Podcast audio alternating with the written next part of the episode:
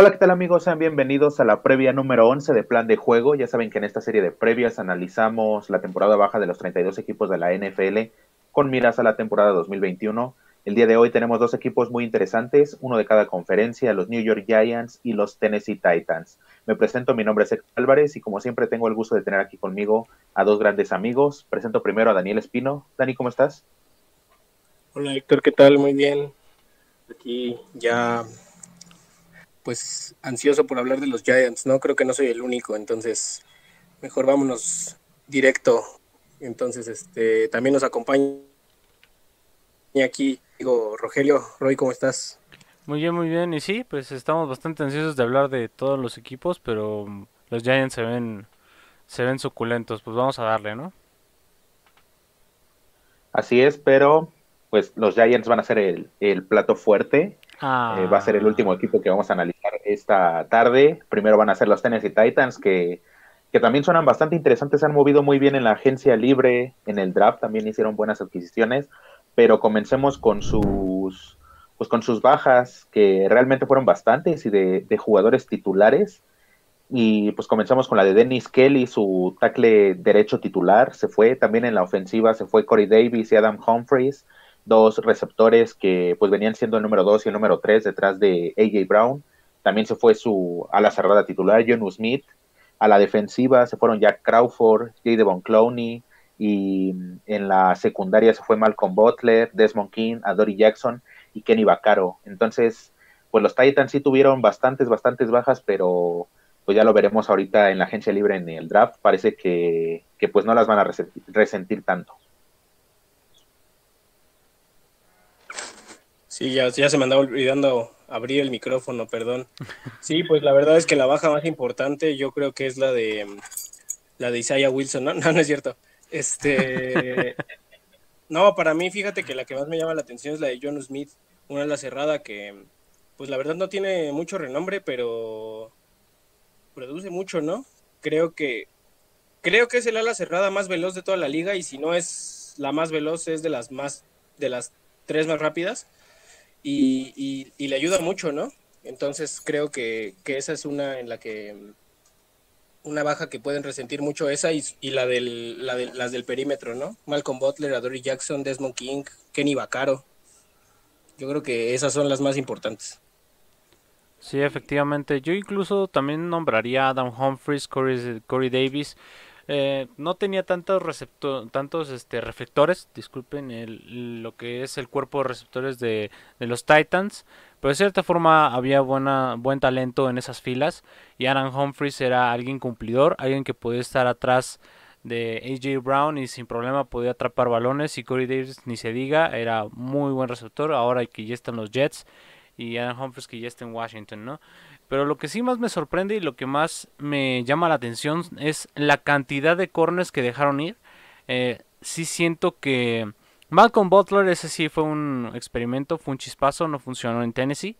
Pero lo que es Desmond King, Adore Jackson, eh, Ty Smith por ahí también, Karim Noor, eh, sí son como piezas que a lo mejor y las pueden resistir o no, dependiendo de cómo se maneje la defensiva. Pero sí siento que el perímetro fue prácticamente desmantelado del lado de los Titans porque sí fue, fue uno de los peores, si no es que la segunda o tercera peor en juego por aire hablando de la defensiva y tenían que poner cartas en el asunto, si no iba a ser muy muy complicado eh, estar ganando la AFC la AFC Sur en este en esta temporada si es que la pretendían ganar. Entonces creo que lo que más me resalta sí sería la, la defensiva secundaria que sí se fueron mucha, pero mucha gente y esperemos que con sus altas y con el draft hayan realmente suplido un poco esas ausencias que se fueron. Pues precisamente vamos a hablar de los jugadores que se pretende que sean quienes suplan esas ausencias, empezando por la secundaria que llegó Janoris Jenkins, quien pues se pretende que sea un, corner titular al lado de, un hombre que, que, llegó en el draft. Y pues también llegaron en, las otras dos líneas, ¿no? Llegó Denico Autry, eh, pues digamos que en la línea defensiva interior, que pues trata de, suplir la baja de Jack Crawford, quien creo que pues Denico Autry es una mejora en ese sentido. Y pues también llegó un, un linebacker externo que pretende ser el, el cazacabezas estelar de este equipo, como lo es este Boot Entonces creo que son eh, altas, digamos, en menor cantidad a las, a las bajas que tuvieron, pero sí van a ser de impacto. Y del otro lado de, del balón, en la ofensiva, pues tratando de llenar el hueco de, del tackle derecho llega Kendall Lamb, quien no creo que vaya a ser el titular y eso lo, lo comentaré en el draft, pero pues se pretende, ¿no? Que digamos que, que, fue, una, fue una adquisición como para tratar de llenar ese hueco.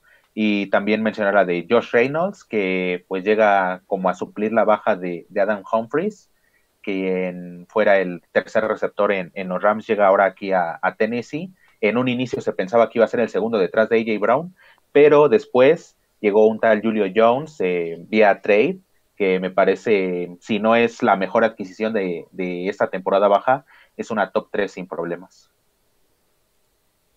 Sí, la verdad es que voy a dejar a Roy ahondar más todavía en lo de Julio Jones. En, hablando de Kendall Lamb, sí, sí coincido contigo, sé hacia dónde vas con lo del draft, pero yo sí creo que Kendall Lamb va a iniciar. No va a durar mucho ahí, pero bueno, ya más adelante eh, eh, hablo de eso, sí es lo que creo que, que, es. A mí me gusta mucho la firma de Jayon Brown, un linebacker que no tuvo mucha actividad este año con ellos. Es una renovación más que una adquisición, pero es un jugador muy completo, es un linebacker también muy veloz, muy capaz, pero que por tema de lesiones no pudo estar con Tennessee este año. Entonces este año que regresa, sí, este, creo que va a ser importante para esa defensiva la suma de Bob Dupree definitivamente es, importante y la de Janoris Jenkins también, ¿no? Yo creo que el tema, a mí, a mí, sí, sí es cierto que Malcolm Butler nunca terminó de, funcionar muy bien. Desmond King fue algo súper raro, ¿no? Que llegó a mitad de temporada y, luego se fue. O sea, no, estuvo ni un año ahí. Entonces estuvo, pues, rara el movimiento.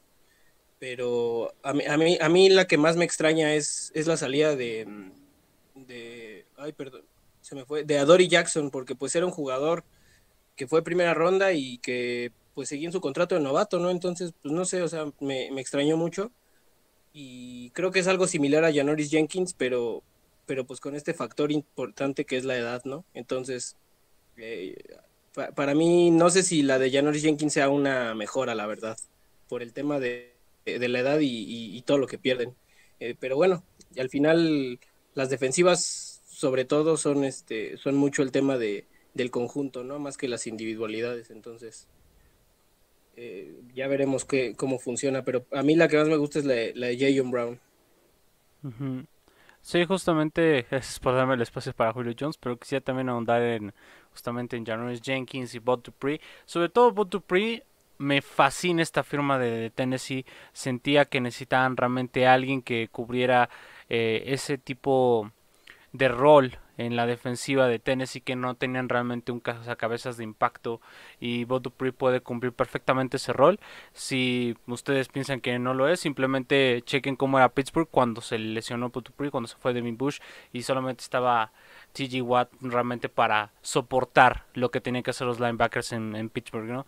Dupree es una gran pieza. January Jenkins tiene razón, la edad puede ser un factor. Y sí, lo de Adoree Jackson realmente nunca estuve de acuerdo que se fuera justamente al, equipo al que hablaremos después. Pero justamente lo de Julio Jones me suena más como que va a ser muy utilizado para ser un, un jugador que llame demasiado la atención para las defensivas rivales. Sigue siendo Julio Jones alguien muy explosivo. Eh, cierto que la edad, las lesiones, el hecho de que a veces no terminan las temporadas llega a ser un factor determinante en su rendimiento en el campo, pero Julio Jones sigue siendo un hombre que un corner y sobre todo una secundaria debe de ponerle muchísima atención y eso le va a ayudar bastante a AJ Brown porque simplemente van a poner posiblemente van a poner al, al corner 1 a Julio Jones o si le van a poner el corner 2 van a estar muy pendiente de lo que vaya a hacer Julio Jones por la rapidez que todavía puede generar en, eh, en, la, en, las verticales. Y AJ Brown va a tener ese espacio, incluso Reynolds o incluso el Titan, eh, eh, Fisker, eh, sería beneficiados por esta firma porque no solo lo hace un roster muy completo, sino que los hace unas variantes mucho más explosivas y para encontrar sus espacios va a ser mucho más sencillo de cierta forma, ¿no? Entonces creo que Julio Jones fue una gran adición. Eh, proveniente de Atlanta, se, sabe perfectamente la capacidad que tiene Julio Jones de estirar el campo y yo creo que Tannehill está pero feliz de tener a Derrick Henry detrás de él y a Julio Jones de, en una de las esquinas, ¿no? Sí, justamente, pues yo lo mencionaba, Julio Jones me parece, pues si no es que es la mejor adquisición en, en esta eh, en esta temporada baja, es una top 3. Realmente me parece genial por, por lo que puede ser el conjunto, ¿no? Y eso ya ahondaré un poquito más adelante. Ahora pasémonos al, al draft donde con su primera selección los Titans se llevan a, al que por muchos y por mucho tiempo era el mejor corner de, esta generación, que por una lesión en la espalda fue bajando sus bonos, terminó siendo una aún selección de, primera ronda, pero ya una selección baja, fue el tercer corner este, escogido. Y, y pues también en la segunda ronda, y es la que de la que quería platicar cuando, cuando hablé de Kendall Lamb, llegó Dylan Raduns, un tackle de North Dakota State. Si le suena North Dakota State, es porque Trey Lance viene también de, esa universidad. Eh, los dos únicos jugadores eh, drafteados de esta universidad fueron justamente Trey Lance en la, en la primera ronda y Dylan Radons en la, en la segunda ronda. Y pues me parece que, él va a terminar siendo el, el tackle derecho en, el equipo de, de, Tennessee. Creo que le va a terminar quitando el puesto a Kendall Lamb y creo que lo va a terminar quitando pues desde el principio de la temporada, porque Dillon es, es un talento pues muy bueno. Bajó a la segunda ronda precisamente por el, nombre de la universidad, porque pues es de una división 2, pero me parece que, es un talento de, primera ronda. Y finalmente me gustaría platicar de, la selección 100 justamente, en tercera ronda, la de Elijah Molden, corner de, Washington creo que va a ser interesante y le da profundidad a, este, a este cuerpo de, corners, donde pues ya mencionamos a Janoris Jenkins, Caleb Farley, a, Christian Fulton, que también viene de, haber sido seleccionado apenas el año pasado. Entonces es un, es un, es un cuerpo de, corners bastante joven, a excepción de Janoris Jenkins, y creo que es bastante profundo y bastante talentoso. Sí, además le sumas que Elijah Molden también te puede eh, ayudar como safety, ¿no? Y también es un área que, quedó desmantelada tras la salida de, Kenny Vaccaro. Eh, es cierto que Vaccaro tenía problemas de disciplina y a veces eh, te jugaba más en contra que a favor, pero bueno, al final es un titular probado en la liga, ¿no? Entonces, sí, a mí también me gusta mucho la selección de Molden por eso, por, por lo que puede hacer en el cuerpo de corners, pero también, también tiene oportunidad de jugar como, como safety. Y de ahí en fuera, la verdad es que, pues sí opino lo mismo. Caleb Farley para mí también es el mejor corner de la generación. Ojalá eh, defienda nuestra palabra en la temporada. De Raduns opino lo mismo, incluso aquí sería tackle derecho por, por el sobresaliente trabajo de Taylor Lewan, pero eh, muchos lo veían como tackle izquierdo, ¿no? Titular en la liga, entonces, eh, pues también es, es, una historia interesante que hay que seguir. Monty Rice, linebacker de Georgia, un programa aprobado. Eh, Rashad Weaver, otro, otro Edge de Pittsburgh que también creo que, puede tener ahí algunas repeticiones del, otro lado. Yo creo que él puede empezar la temporada porque no creo que Bob Dupree esté listo por su, por su lesión. Pero cuando, cuando esté sano Dupree, yo creo que van a ser Harold Landry y, y Dupree y, Weaver va a ser justamente este jugador de, de rotación, ¿no? Es, es curioso, pero en, la NFL, en el máximo nivel de este deporte, no te puedes eh, dar el lujo de tener solamente a un titular por posición, ¿no? Tienes que, tienes que tener incluso en, esta, en esta posición que, se juega de ambos lados, como lo es la de linebacker exterior en este, en este sistema. Eh, es cierto que hay dos linebackers titulares, pero la verdad es que hay que tener un tercero que tiene la el nivel y la capacidad de, entrar en cualquiera, en cualquiera de esos dos lados para, tener una rotación y, no, y no eh, llevar a la fatiga a tus jugadores titulares, ¿no? Entonces creo que Weaver puede ser este jugador, no creo que lo sea en este momento, pero creo que es traído aquí para ser ese jugador que le dé, que le dé respiro a Harold Landry y a, y a Dupree. Entonces, la verdad es que es un draft eh, discreto, pero creo que eh, de aceptable a bueno. Sí, efectivamente, no, no es así, wow, espectacular, se llevaron todos los robos del draft, ¿no? Pero se llevan piezas que pueden ser determinantes en un cierto punto eh, cuando vayan creciendo como jugadores. Bien hablaban de Dylan Raduns. Eh, simplemente el hecho de venir de North Dakota State le da para mí varios puntos por encima de varios linieros, simplemente porque el techo de este chico puede ser mucho más alto. Ya se ha comentado muchísimas veces que los chicos que vienen de universidades pequeñas, que no son de las Power 5, eh, a veces su techo puede ser muchísimo más alto de los que vienen de universidades ya con entrenadores de mucha personalidad, ¿no? Eh, y Caleb Farley también me parece que yo lo repetía muchísimas veces cuando hicimos el, el mock eh, en plan de juego, les decía es que Caleb Farley lo único, lo único que lo detenía pues fue la lesión que, que tuvo y que eso pudo frenar un poco eh, que fuera el pick uno hablando en corners, ¿no? Pero para mí pues, era de los mejores, si no es que el mejor eh, corner, el de Virginia Tech. Ahora hablando de Rashad Weaver, yo, también pienso que puede de estar... Eh, empezando la temporada y puede ser ese jugador de rotación, incluso puede ganarse un poco la titularidad. Rashad Weaver, recordemos que Pittsburgh, Miami, son de esas universidades que a veces no, no ganan campeonatos, pero hacen muy buenas piezas y traen talento muy bueno hacia el profesionalismo. Y Rashad Weaver para mí era uno de los mejores este, edges o linebackers externos, balas defensivas, como lo quisieran poner, eh, que podían haber en el draft en las posiciones en las que fue tomado, ¿no? También me resaltan un, un poco este Monty Rice, ahí puede eh, medio generaron un, hueco ahí en el roster. Eh, Racing McMath, yo ya no lo creo. Eh, siento que el chico de LSU ya, pues creo que ese barco zarpó en el momento en el que Julio Jones entró y pues ya tenían demasiadas armas y creo que Racing McMath se va a quedar en la banca.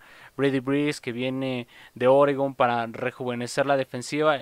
Encontraron piezas muy buenas en momentos idóneos que generan un draft completo que puede generar un roster mucho más fuerte en un futuro y que esos jugadores que vienen ahorita a refrescar varias líneas este, puedan aportar en el juego de Tennessee.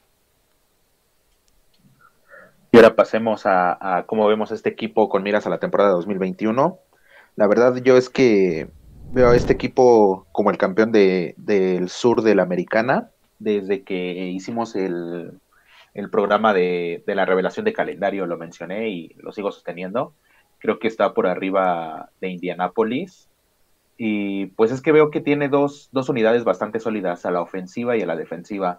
A la defensiva me agrada mucho esa línea con Jeffrey Simmons y Denico Autry. El que me genera dudas es el tackle nariz, Taylor Tart. Creo que es el único que me genera dudas ahí en esa línea. La línea de linebackers me agrada bastante con Harold Landry de un lado presionando el coreback, Bob Dupree de, del otro. Eh, en la línea de linebackers eh, interno Jayon Brown, de, quien ya habló Dani hace rato, y Rashan Evans también, que, es un gran linebacker en este equipo. Creo que hacen una muy buena línea de linebackers. Y la secundaria también me gusta con, con Janori Jenkins, con Caleb Farley y con Kevin Beard. El único que que no me agrada y creo que es que puede ser el eslabón débil de esta defensiva es a Manny Hooker.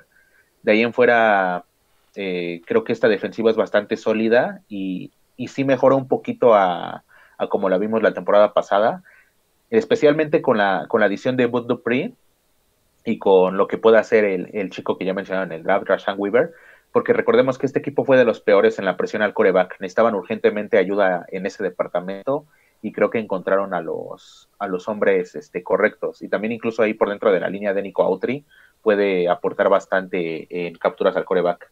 Y del otro lado, en la ofensiva, pues mencionar primero que esta ofensiva sin Julio Jones terminó siendo número 5 en casi todos los departamentos ofensivos, puntos, yardas por tierra, yardas totales. Realmente fue, fue un circo ofensivo esta, pues esta unidad la temporada pasada y ahora se le suma un receptor All Pro. Esta línea ofensiva con Taylor Lewan y Roger Saffold eh, del lado izquierdo es bastante buena. El, lado ciego del coreback tiene dos extraordinarios nombres, eh, Pro Bowl los dos. Y pues ya mencioné también, ¿no? De, del lado derecho en, el, en la posición de tackle, me parece que Dylan Radons va a ser una extraordinaria adición. Y pues, ¿qué se, qué se puede mencionar que ya no se haya dicho de Derrick Henry? Un, monstruo totalmente. Ryan Tannehill tuvo un segundo aire con, con Tennessee. Eh, está teniendo muy buenas temporadas y creo que va a seguir por esa espiral ascendente. AJ Brown va a seguir siendo el receptor número uno en este equipo. Julio Jones no creo que se lo quite.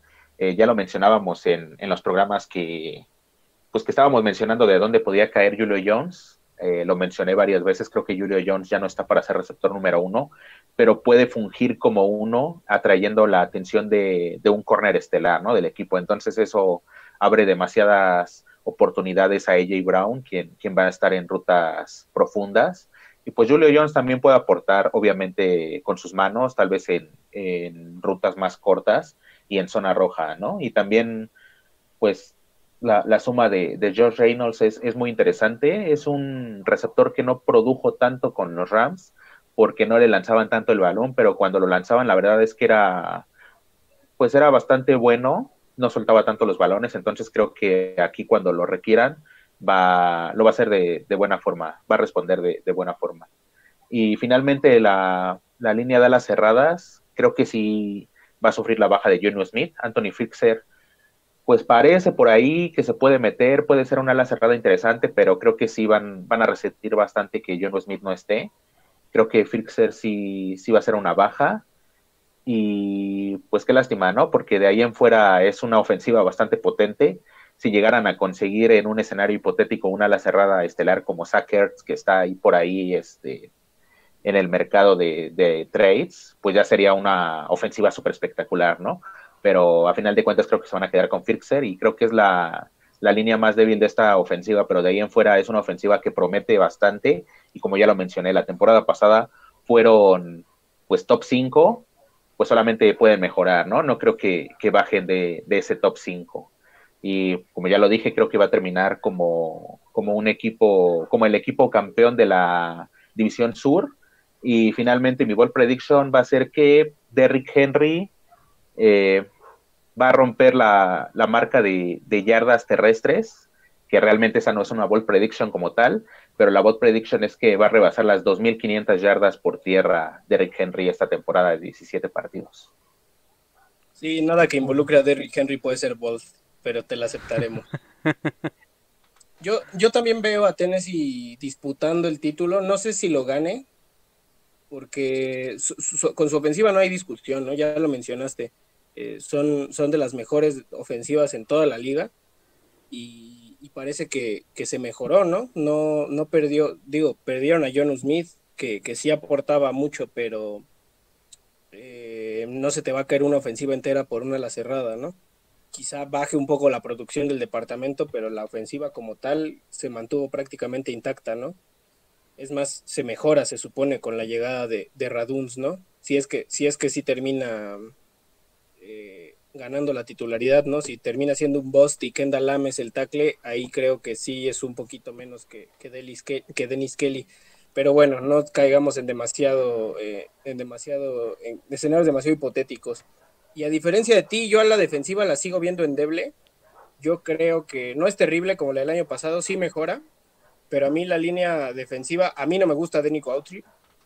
A Jeffrey Simmons definitivamente sí, pero la verdad es que para mí solamente Jeffrey Simmons y Jayon Brown están como que a un nivel eh, superior, ¿no? De ahí en fuera creo que es algo bastante eh, cumplidor y, no sé si eso le alcance para... Eh, por, eso creo que está pareja en la pelea, ¿sabes? Porque veo a esta defensiva de Tennessee como la ofensiva de Indianapolis, como el, el eslabón débil, y así como esta ofensiva de Tennessee es top en la liga, la defensiva de Indianapolis lo es. entonces, es, lo curioso, ¿no? Para mí, se va a enfrentar departamento fuerte contra departamento fuerte y débil contra débil por, por la división. No sé, no estoy diciendo que esté todo perdido para Tennessee, solo creo que la, pelea está bastante abierta entre ellos dos por la, por la división. No, no me atrevería a decir ahorita eh, quién creo que la va a ganar, pero, pero definitivamente entre ellos dos va a estar y, quien sea que, y cualquiera de los dos, la verdad, Creo que sin importar quién gane la división, creo que los dos equipos van a competir muy bien en playoffs. uno como comodín y el otro como campeón divisional, obviamente. Y, y ya. Y mi bold prediction, ¿cuál era? Ya me, acordé.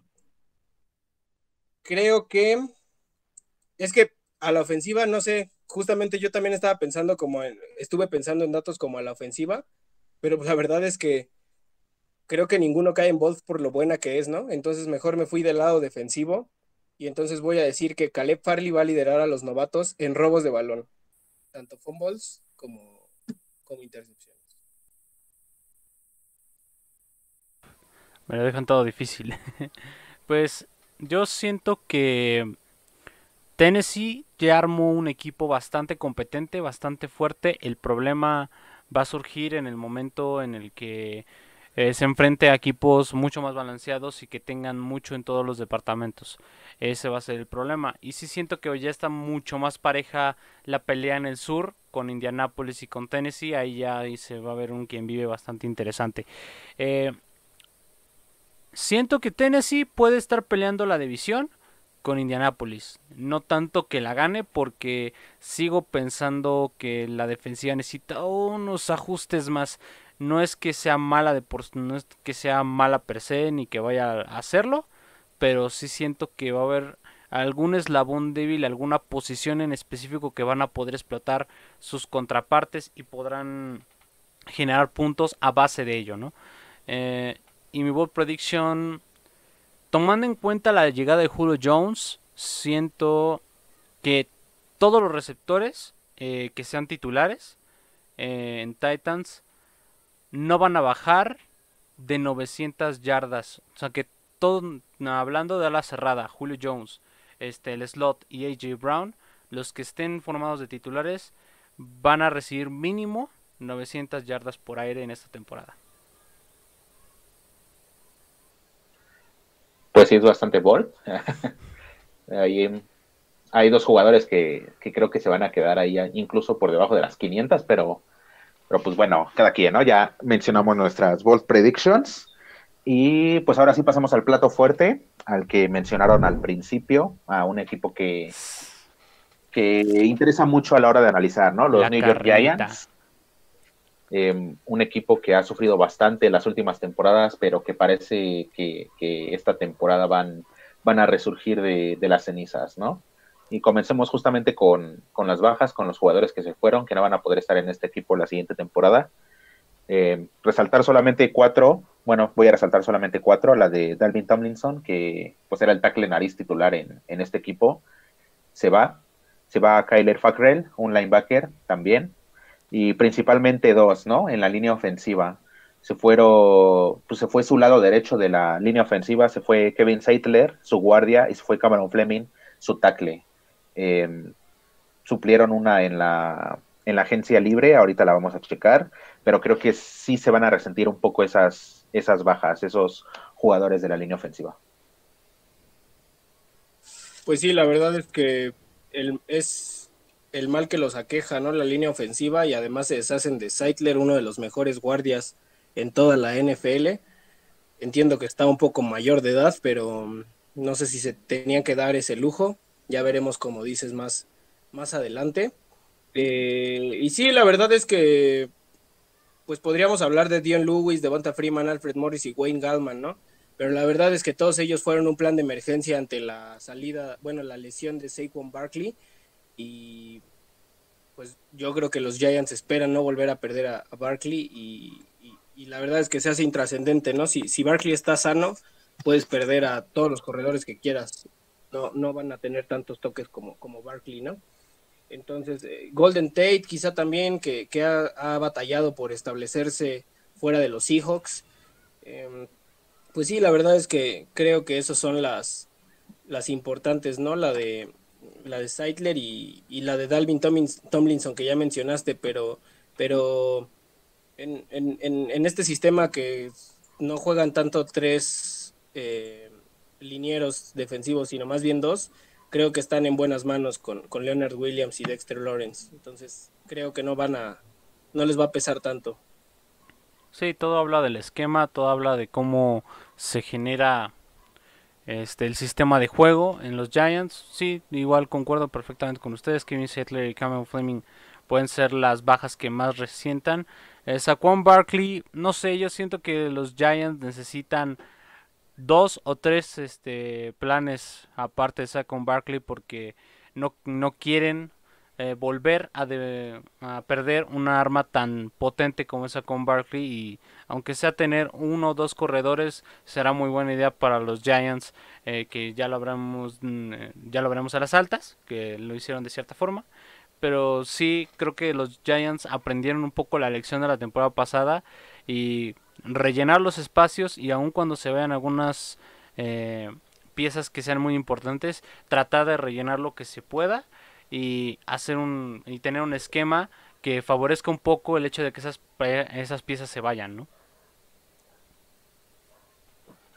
Pues sí, ahora pasemos justamente a, las adquisiciones, donde tuvieron bastantes y de ambos lados del balón. Hablar primero de la defensiva, que viene Ifeadi Odenigbo, viene Reggie Ragland, viene Danny Shelton, justamente a, tratar de suplir la, la, baja de Dalvin Tomlinson ahí como tackle nariz.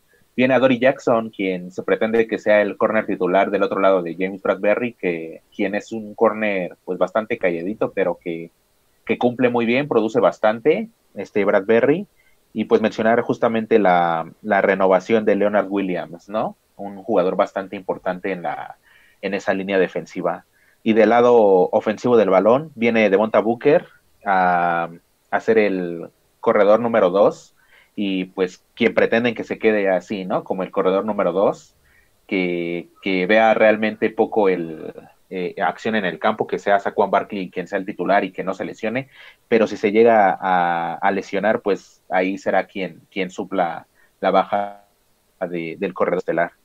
Y justamente vienen dos receptores eh, muy interesantes, Kenny Goladay, un receptor estelar en la liga, quien ha sufrido bastante con lesiones, pero, pero cuando está ahí en el campo, cuando cuando no tiene lesiones, eh, produce bastante, lo hizo con Matthew Stafford e incluso se le llamó, se le llegó a llamar Minitron, ¿no? Por, por cómo producía después de que Calvin Johnson se fue de, los Lions. También llega John Ross de Cincinnati, un, receptor que también ha, pues ha sufrido bastante para establecerse, pero que hay que recordar que, fue selección de primera ronda, entonces el, talento lo tiene, solo pues falta que, que lo pula, ¿no? Pero parece ahí que, va a llegar a ser uno, uno de la banca, quien vea tal vez no tantos snaps, pero pues es un buen plan de contingencia por si alguno de tus tres receptores titulares se, se lesiona. Viene también un ala cerrada, Kyle Rudolph de, Minnesota, quien viene a ser el, el suplente de Van Ingram, pero pues también es es bastante interesante, ¿no? Es un jugador con bastante experiencia que puede aportar en el vestidor y puede aportar en, con, precisamente con esa experiencia para tratar de ayudar al talento joven que hay ahí en, los gigantes. Y finalmente la de Zach Fulton, ¿no? Quien se pretende que, llegue a suplir la baja de Kevin Seitler, pero pues veamos si, si llega a ser tan buen guardia derecho como lo fue Seitler en este equipo. Ahora sí nos robaste todos. Este. No, pues nada más, eh, creo que Leonard Williams es la causa por la que dejan ir a Dalvin Tomlinson. El mismo año que llega Williams es el mismo año en el que dejan ir a Tomlinson, por lo que ya mencionaba. Este sistema solamente requiere a dos titulares de máximo nivel, a dos jugadores de máximo nivel, perdón. Eh, entonces, yo creo que es por eso que, lo dejan ir. Eh, coincido con el tema de Dory Jackson. Danny Shelton será este jugador de rotación, este tercero, en, que creo que en teoría es titular, pero muy pocas veces muestras a tres frontales por, por el interior, ¿no? Eh, y la verdad es que fuera de ahí, Devontae Booker eh, lo conozco de Denver, a través de Denver llegó a la liga, es un buen eh, corredor de reserva y creo que llega a un escenario muy bueno en el que Saquon Barkley va a tomar el 90% de las repeticiones y, y él va a sacarle provecho a esta a estas pocas oportunidades que tenga. Entonces, eh, creo que plantea, plantea un muy buen escenario y ya nada más como em, participación curiosa, recordemos que también está Kelvin Benjamin ahí como, como ala cerrada, regresó a la liga, se está probando en una nueva posición. a ver si puede quedarse en el roster final con los Giants. Sí, efectivamente nos robó prácticamente todo sector. y pues sí, hablar de, de Booker, bueno, buenos running backs. También hay Corey Clement por ahí, que viene de, de, Filadelfia. Ya está en los Giants, a, ver qué sucede. Realmente no han sido... Son corredores más que nada que serán bomberazo cuando llegue a suceder algo con Saquon Barkley, que tengan repeticiones o en alguna jugada específica van a tener eh, tiempo en el campo, en el emparrillado. Eh, sí, lo que más llama la atención son algunos como Ifeadi o de Ningbo, eh, algún, alguno que otra, o Adore Jackson, justamente, el cornerback que viene de, del anteriormente nombrado Tennessee son firmas que sí pueden funcionar, pero lo que más resalta pues obviamente son las armas ofensivas que le trajeron eh, cuando estamos hablando de Darla, hablaremos de ellas. Y sobre todo Kenny Goladay, para mí Kenny Goladay era un gran receptor que no recibía tantos reflectores por el mismo hecho de haber estado en Detroit, ¿no?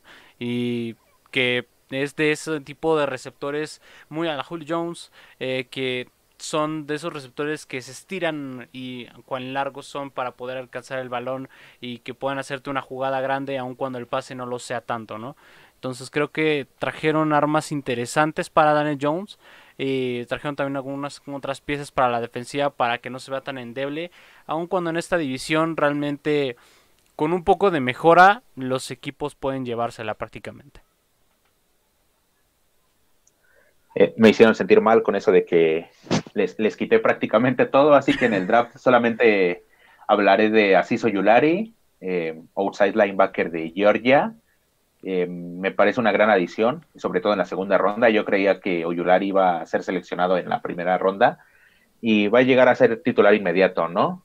Eh, fuera de, de, Leonard Williams no había realmente alguien que presionara al coreback de buena forma en este equipo y pues recordemos que Leonard Williams viene del centro, ¿no? Entonces, por fuera realmente no había un, un buen edge en este equipo y creo que Oyulari puede ser él y más tomando en cuenta que es pues uno de los mejores eh, pass rushers, eh, digamos, natos de esta generación. O sea, en cuanto a presión de coreback, está muy bien, está mejorada en algunas otras cosas, pero si hablamos netamente de, tratar de cazar al coreback, es un gran jugador y creo que va a llegar a, ser titular y a producir de inmediato. Sí, la verdad es que Oyulari le da otra dimensión a esta, a esta defensiva, ya hablaremos más adelante que, que la veamos eh, no sé si Roy quiere hablar de Caderius Tony. A mí, la verdad, el tipo no me cae bien, pero bueno, no está ahí por caer bien, ¿no? Está por talento. Eh, es talentoso, pero creo que es una. Eh, como me gusta mucho la expresión que usa Héctor, es una granada en la mano. entonces ya veremos ahí qué pasa con, él. A mí me gusta mucho Aaron Robinson, el corner de Central Florida. Es, es junto a Marco Wilson y, y Paulson Adebo uno de los tres corners que más me gustan de las rondas intermedias, que desde, desde antes de eh, comentábamos que eh, pues es una posición con mucho talento, ¿no? Hay tantos corners en la liga y hay tantos corners en el draft que, muchas veces hasta es la misma estaría bueno investigar, pero yo estoy casi seguro que es muy similar la tasa de éxito de undrafted y de rondas bajas que, de, que de corners tomados eh, como estelares, ¿no? Porque creo que es una posición realmente tan, tan practicada y tan diversa que, no necesitas tomarla en las primeras rondas para, para, para tener una garantía de éxito, ¿no? No, no, no, no me refiero a que puedas encontrar, a que selecciones a quien sea y te va a salir un, un diamante, ¿no? No, claro, hay que trabajarlo pero, pero creo que Aaron Robinson es de estos talentos buenos de, rondas intermedias, eh, que, va, yo creo que puede ser un corner ahí de rotación, en, puede ser un corner 3 o corner 4 en, en el depth chart, entonces eh, habrá que ver cómo lo, cómo lo utilizan. Entonces es, es, mi, es mi pick favorito, el de Aaron Robinson. Digo, sin mencionar el de Oyulari, claro. Sí, efectivamente, pues quedar Stoney pues realmente no es que sea el pick más sensato que pudo haber hecho Giants. Nosotros veíamos N cantidad de, linieros de defensiva, un cabezas que le urgía y justamente se fue eh, Pay, un, un, pick después con, con Indianapolis y pensábamos por qué elegía a Kadero Stoney. Eh, muchos argumentábamos que eh, tal vez es un, un es este año o es ninguno para Janet Jones, pero siento que entre todos los receptores yo siento que Kadero Stoney no era un primera ronda. Eh, por N cantidad de razones. Tiene mucho talento, sí, viene de una buena escuela, de los Gators de Florida, muy, muy buena. el problema es que siento que no tiene la mentalidad tan firme como para llegar al NFL que mm, muchos casos se han dado en, en, este deporte y siento que Carrero Stoney tiene más prioridades que el juego y, eh, y, no en el buen sentido de ser la familia o tal sino estar más concentrado en hobbies que en algo que pues es tu trabajo ya ya va a ser un, tu empleo ya va a ser algo por lo que vives no Siento que Kadarius Stoney fue un pick muy malo. Ahora, Cesar Larry para mí de los mejores linebackers. Eh, entre Jeremiah, Micah Parsons, Sabin Collins y Ojulari se podían prácticamente llevar el draft eh, sin problemas. ¿no? Y pues sí, también hay algunas otras selecciones.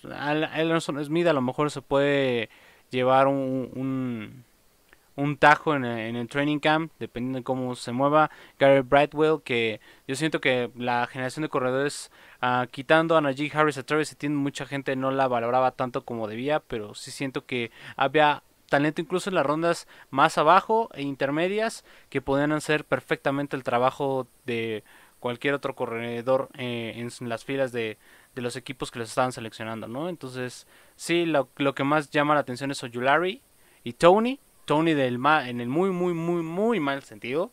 Y Ojulari en el perfecto sentido, en algo que pueda aportar desde el día uno en el que llega a la liga.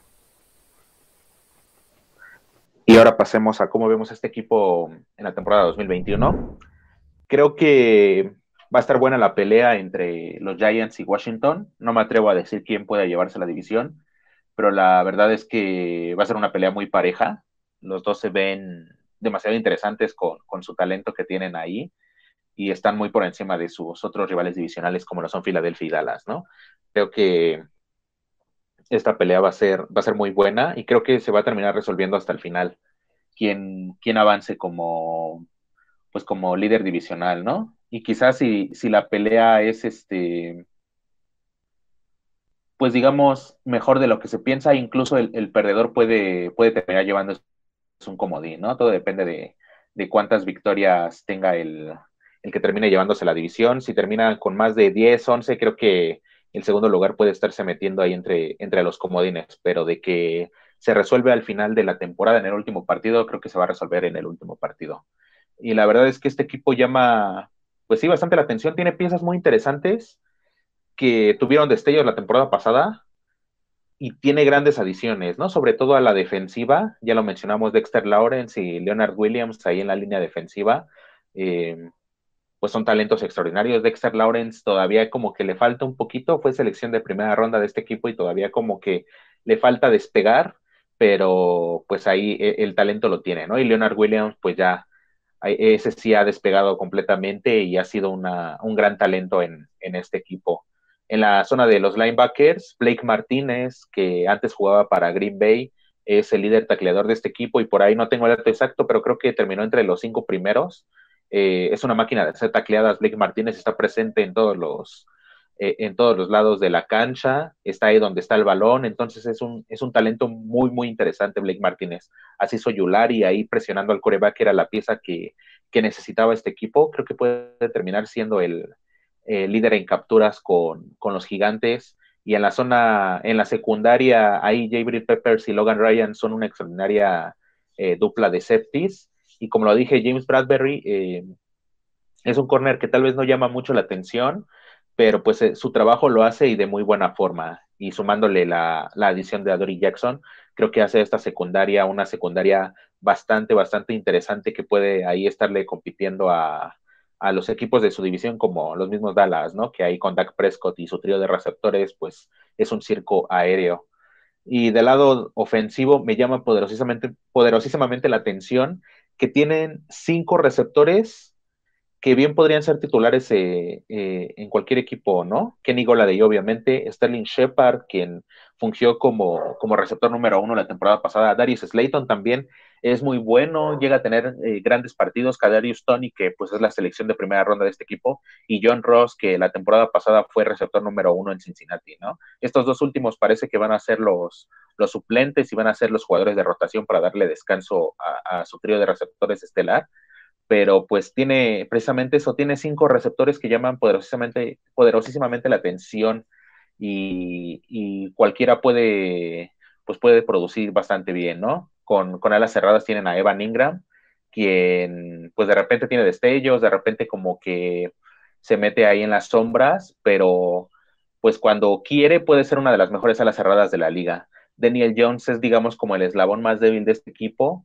Sí fue una selección de primera ronda, pero pues ya lleva dos añitos que pues la verdad no, no ha hecho mucho, tal vez precisamente porque no tenía tantas armas pero ahora que las tiene, pues tiene que empezar a producir, ¿no? Y obviamente ahí, pues su jugador élite es Juan Barkley, quien la temporada pasada se lesionó, pero pues cuando ha estado en el campo ha producido, ha sido de los mejores corredores en, en esta liga y pues va a ser, creo yo, el eje sobre el que gire esta ofensiva. Ay, pues sí, ahora sí coincido. Creo que Daniel Jones es el eslabón débil de esta unidad pero no muy por debajo de la línea ofensiva, ¿eh? Yo creo que... Ay, no sé. Recordamos a Will Hernández por su buena campaña de novato. Andrew Thomas fue una primera ronda. Matt Pert, yo creo que es el mejor jugador ahorita de esta línea ofensiva. También hay que recordar que Nate Solder vuelve después de optar no jugar la, temporada pasada por el tema de la eh, salud. Eh, pero la verdad es que Shane Lemieux y Nick Gates y todos los suplentes, ninguno me da ninguna garantía. Vaya, el mismo Will Hernández, la verdad es que no me da tampoco una, garantía. Eh, yo creo que creemos que es sólida porque medio conocemos los nombres y porque son selecciones altas, pero la verdad es que no, no creo que se hayan comportado a la altura todavía. Claro que se puede revertir, yo estoy hablando de lo que hemos visto, no de lo que vamos a ver, ¿no? Em, pero de ahí en fuera, totalmente de acuerdo con el tema de los receptores, todos tienen calidad de titular. Saquon Barkley es de los mejores tres corredores de toda la liga. Y Daniel Jones, pues eh, flojito, ¿no? Justamente mi bold prediction va para allá, pero bueno, ya llegaré ahí. Y del lado defensivo, eh, Leonard Williams y Dexter Lawrence para mí son muy, dos muy buenos interiores. Así Yulari va a ser un buen complemento, pero creo que sí va a faltar alguien para complementarlos, ¿no? Una frontal siempre son mínimo cuatro. Y Ryan Anderson creo que no, ni, ni Ifeadi o de Nickbo, ni O'Shane, eh, no sé cómo pronunciar ese nombre, pero bueno, no son conocidos, vaya. Eh, Blake Martínez totalmente es una máquina de hacer tacleo. Lorenzo Carter es un líder ya eh, en, la, en la liga. Es, un jugador eh, pues sólido, ¿no? No, no, es, no tiene grandes destellos, pero, pero se ha hecho de un lugar. y la secundaria es buena, la verdad, como mencionabas, James Radberry es un buen corner. Eh, Jackson va a estar al otro lado de él. Ya mencioné yo a Aaron Robinson, que creo que puede tener algunas eh, repeticiones ahí, como em, ya sea como slot o, ayudando en la rotación con los, con los corners exteriores. Y Jabril Peppers y Logan Ryan, ¿no? Que parecen una dupla eh, interesante de, de, safeties. Jabril Peppers, luego de su abrupta ingreso a la liga a través de Cleveland, parece que en los Giants se ha establecido mejor. A mí la verdad, lo que más me gusta de los Giants es su staff. Yo soy un eh, gran, gran, gran fan de Joe Judge. Me parece un head coach eh, modelo, pero pues habrá que ver, ¿no? Me, cae muy bien y, me gusta mucho su trabajo, pero también hay que entregar resultados. Entonces, eh, yo también los veo peleando la división y pues por mi bold prediction me veo orillado a decir que la van a ganar. Daniel Jones nunca ha llegado a las 3.000 yardas y yo creo que este año va a superar las 4.000. Esa es mi bold prediction. Pues no muy alejado de lo que han estado hablando muchachos, yo estoy, pero sí siento que que no lo sé. Eh, Daniel Jones sigue sin convencerme realmente. Yo sé no ha tenido realmente las armas posibles. Pero este, en este certamen que viene, ya que falta cada vez menos para la temporada regular, eh, sí siento que tiene que dar un salto de calidad enorme, pero gigantesco para poder estar a la altura del roster ofensivo del que tiene y del defensivo que tampoco está tan mal. Entonces sí siento que Daniel Jones puede ser el freno que esté parando a los Giants en esta temporada. Ahora sí los veo peleando la división. Incluso los veo ganándola porque Dallas, no sé, sigue siendo una incógnita para mí y no creo demasiado en la historia de Cenicienta, aunque sí siento que Dak Prescott a veces se merece un poco eso, ¿no? Pero no lo sé, Daniel Jones me genera grandes incógnitas, entonces me atrevo a decir que Daniel Jones no termina la temporada 2021. Este no, no, 2022 no, no tiene coreback eh, los Giants de Nueva York por ser una decepción Daniel Jones, ¿no? Ese sería mi book prediction. Ok, chicos, hemos llegado hasta aquí a pues con esta previa de estos dos grandes equipos. No sé si quieran agregar algo más. Pues no, nada más me queda, como siempre, agradecerles. Eh, sigan comentando, sigan apoyándonos en esta migración a una nueva plataforma. Y pues por mi parte es todo, muchas gracias. Sí, nada más que agregar. Nos vemos en la siguiente y sigan consumiendo todo el contenido de plan de juego. Y pues el jueves tendremos una gran previa, tendremos a los San Francisco 49ers y a los Indianapolis Colts, dos equipos que parece que pueden llegar al Super Bowl por, por el equipo que tienen, entonces no se pierdan esa previa con esos dos grandes equipos. Pues ha sido todo por, por este episodio, por este podcast. Espero que les haya gustado y nos escuchamos en la próxima.